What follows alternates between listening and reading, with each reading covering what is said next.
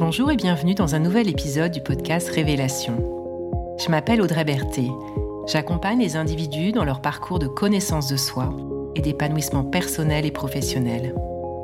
Révélation explore des thématiques et propose des pratiques, des rituels qui permettent de faire un chemin intérieur de révélation à soi-même et un chemin extérieur pour se révéler au monde. Tous les 21 jours, je propose un nouvel épisode, comme une petite graine semée pour que chacun et chacune puisse au fil du temps faire émerger sa vraie nature. Je suis une fervente adepte de l'inaction, à savoir s'autoriser des moments où l'on ne fait rien ou très très peu. Cela a d'immenses bénéfices et c'est bien plus productif que ce que l'on pourrait croire. Mais je prône aussi le pouvoir de l'action le pouvoir du premier petit pas qui nous met en route et commence à tracer une route. C'est un sujet qui est très lié à mon métier de coach, dont l'un des principes repose sur le fait que l'atteinte de nos objectifs, ou plus largement les changements que nous souhaitons voir dans notre vie, vont en partie pouvoir se faire grâce à notre mise en mouvement et aux actions concrètes que nous allons mettre en place. Action et inaction, c'est une question d'équilibre et de moment. Sentir lorsqu'il est temps de s'arrêter, pour laisser décanter une idée par exemple, et à l'inverse lorsqu'il est temps de sortir de l'inaction. Dans cet épisode, je souhaite me focaliser plus spécifiquement sur ce qui peut nous aider à nous mettre en mouvement pour concrétiser un projet, qu'il soit tout petit ou grand, qui nous tient à cœur et pourtant que l'on repousse, que l'on remet au lendemain. C'est ce que l'on appelle communément la procrastination même si je n'aime pas trop ce terme qui est tellement empreint de jugement, notamment on l'assimile trop souvent au fait d'être feignant alors qu'il ne s'agit absolument pas de cela. J'ai donc envie de commencer par clarifier les réelles causes de la procrastination et comment faire pour en sortir. Le plus souvent, nous remettons au lendemain par peur de l'échec, ou parfois par peur de réussir et les conséquences que cela aurait. Ne pas passer à l'action est alors une façon de se protéger de l'échec et du jugement et rejet qui vont souvent ensemble. Denis Wetley, un grand conférencier américain, expert de la motivation, indique que la procrastination est une forme d'autodéfense pour se protéger de l'attaque de notre valeur personnelle. On peut le comprendre quand on sait que la peur du rejet est une des plus grandes peurs partagées par tous les êtres humains. Ou encore, comme le dit Julia Cameron dans son livre Libérez votre créativité, la peur de l'échec ou du succès, c'est notre petite voix qui essaye de nous empêcher ne serait-ce que d'essayer quelque chose pour être sûr de ne pas avoir de chance d'échouer. Alors qu'en fait, c'est en n'essayant pas que l'on échoue. Il y a également d'autres raisons liées au fait de remettre au lendemain. Ne pas être suffisamment au clair par rapport à ce que l'on veut. Ça me fait penser au livre qui, en 2005, m'a amené à me former pour devenir coach. Ce livre, écrit par Barbara Scheer, s'intitule I could do anything if only I knew what it was. Je pourrais faire ce que je veux si seulement je savais ce que c'était. Il m'a fait prendre conscience qu'en étant au clair sur ce que l'on veut et en étant bien accompagné, il est possible de vivre la vie qui nous convient. C'est en effet la première étape lorsque l'on démarre un coaching.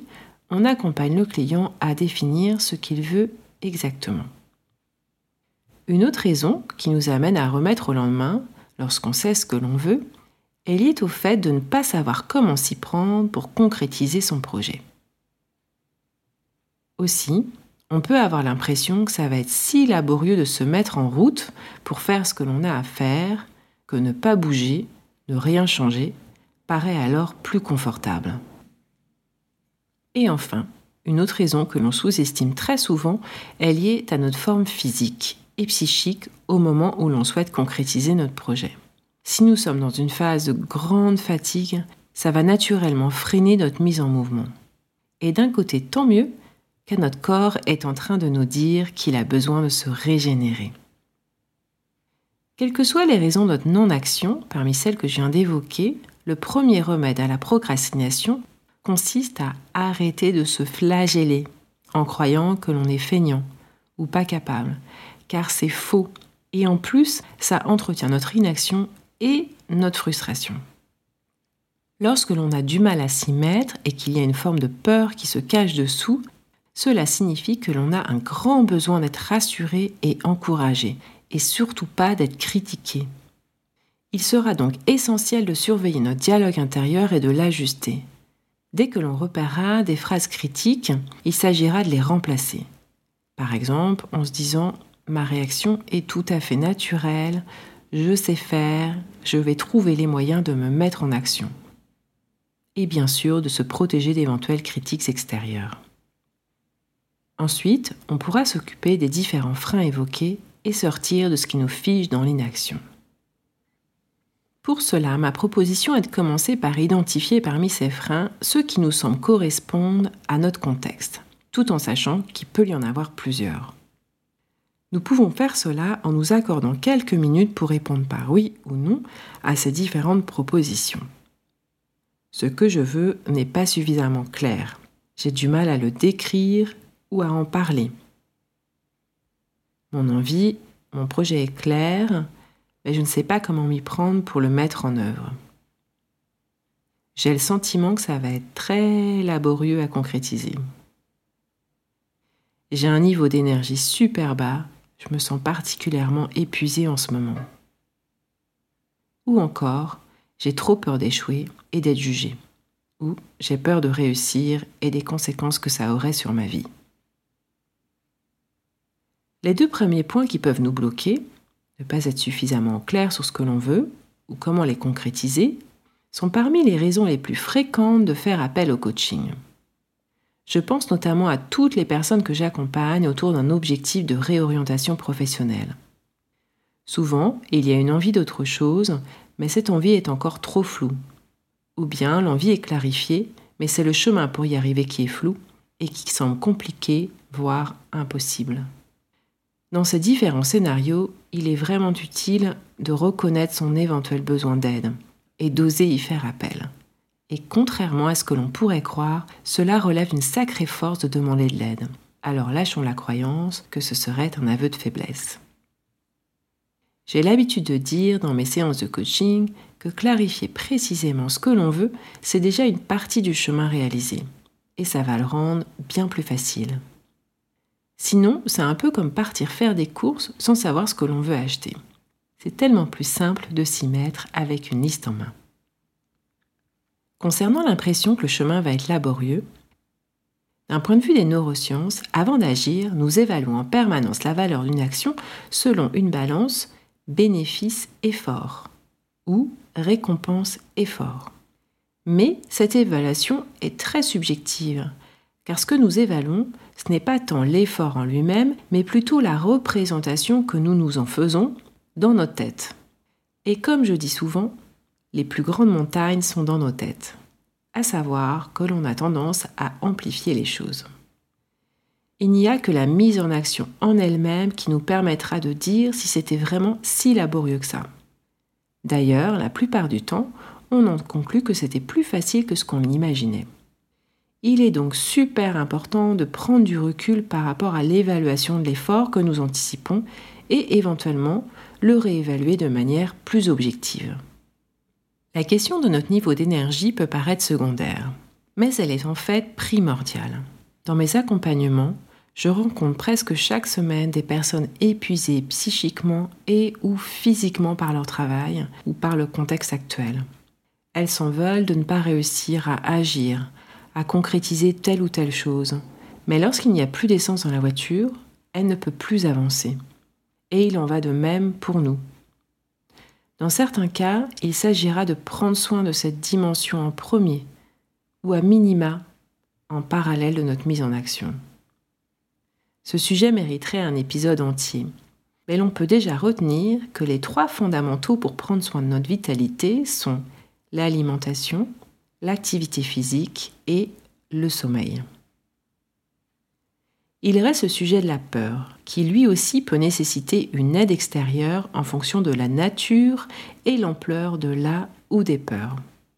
C'est un sujet récurrent en coaching. À un moment ou un autre, on prend soin des peurs qui peuvent freiner notre mise en mouvement. Voici quelques façons de les traiter. Réévaluer la situation en se demandant notamment est-ce si inquiétant, si dangereux que ça C'est quoi les risques? On peut également prêter attention et chercher à modérer notre dialogue intérieur, qui nous projette souvent vers des scénarios catastrophes. Ou encore, parler de ses peurs, se confier à quelqu'un de confiance, ce qui participera à en réduire l'intensité et éventuellement à voir sous un autre angle. Malgré mon métier de coach, je n'échappe pas à la procrastination. Mais dès que je la détecte, je veille à ce qu'elle ne s'installe pas, en appliquant cette méthode et quelques étapes en plus que je vais détailler juste après. J'ai eu l'occasion de les retester il y a quelques semaines, en lien avec un projet de déménagement qui me tient à cœur, mais pour lequel je voyais bien que j'avais tendance à le repousser. Première étape, je me suis accordé un temps pour évaluer ce qui se passait. Quelles étaient les causes de ma procrastination? La première, ça me semblait très laborieux et fastidieux. Et puis, j'ai aussi remarqué que mon projet manquait un peu de concret. Je me suis alors occupée de réévaluer la montagne que je me faisais des efforts que ça allait me demander et j'ai cherché à rendre mon projet plus précis, notamment en définissant une date de concrétisation souhaitée et les grandes étapes pour y arriver. Et puis, j'ai tout de suite identifié le tout premier petit pas à faire pour entamer le chemin. Celui qui allait me permettre de sortir de l'inaction et mettre le moteur en route en quelque sorte. Mon tout premier petit pas était d'aller acheter une carte de la région pour mieux appréhender le territoire et commencer à me projeter. On pourrait penser que ce n'est pas grand-chose, mais c'était une étape à la fois facile et utile. Et c'était gagné car ça me faisait sortir de l'inaction. Ça m'a procuré un grand sentiment de satisfaction et j'ai pu me dire Bravo, tu es en route, car je sais à quel point il est bon de s'auto-encourager. J'ai ensuite défini les autres pas. Si cela m'arrive de surprendre mon mental qui continue à me jouer des tours au moment de passer à l'action, je lui dis stop et j'exécute les pas définis sans me poser de questions. D'où l'intérêt de choisir des premiers pas, petits et simples. Et tout devient plus facile une fois que quelques pas sont franchis. Dans les étapes, je prends aussi toujours un temps pour tourner mon attention sur les bénéfices de la concrétisation de mon projet tout ce que ça va m'apporter une fois que le projet sera concrétisé. Il est bon de prendre le temps de s'en faire une représentation visuelle dans sa tête ou matériellement. J'aime bien par exemple me faire un super beau vision board avec des collages ou de la peinture. Visualiser le résultat attendu va permettre de booster notre motivation et ça va préparer notre cerveau à l'action. Enfin, une dernière étape consiste à aller chercher des ressources extérieures pour être soutenu. Ça peut bien sûr être un coach, mais sinon tout simplement un proche qui pourra jouer le rôle de compagnon de route pour être là pour nous soutenir ou nous encourager. Le passage à l'action nous permet de déconstruire l'illusion fabriquée par notre esprit à propos de ce qui pourrait se passer. Et c'est ce qui va nous permettre de rendre concrets les rêves qui habitent nos têtes. Quel est le tout premier petit pas que vous pourriez faire pour vous mettre en mouvement vers un projet que vous repoussez au lendemain et qui pourtant vous tient à cœur? J'ai envie de terminer cet épisode par deux citations qui m'ont souvent inspiré dans la mise en action. Avance sur ta route, car elle n'existe que par ta marche, de Saint Augustin. Ou encore la citation de Lao Tse Un voyage de mille lieues commence toujours par un premier pas. Vous écoutez Révélation, c'était l'épisode Un premier pas vers son rêve. Merci de votre écoute et de votre présence. Si cet épisode vous a inspiré, partagez-le autour de vous et abonnez-vous sur la plateforme de votre choix pour recevoir les prochains épisodes. Au plaisir de vous retrouver bientôt et je vous souhaite d'ici là de belles expérimentations et de belles révélations.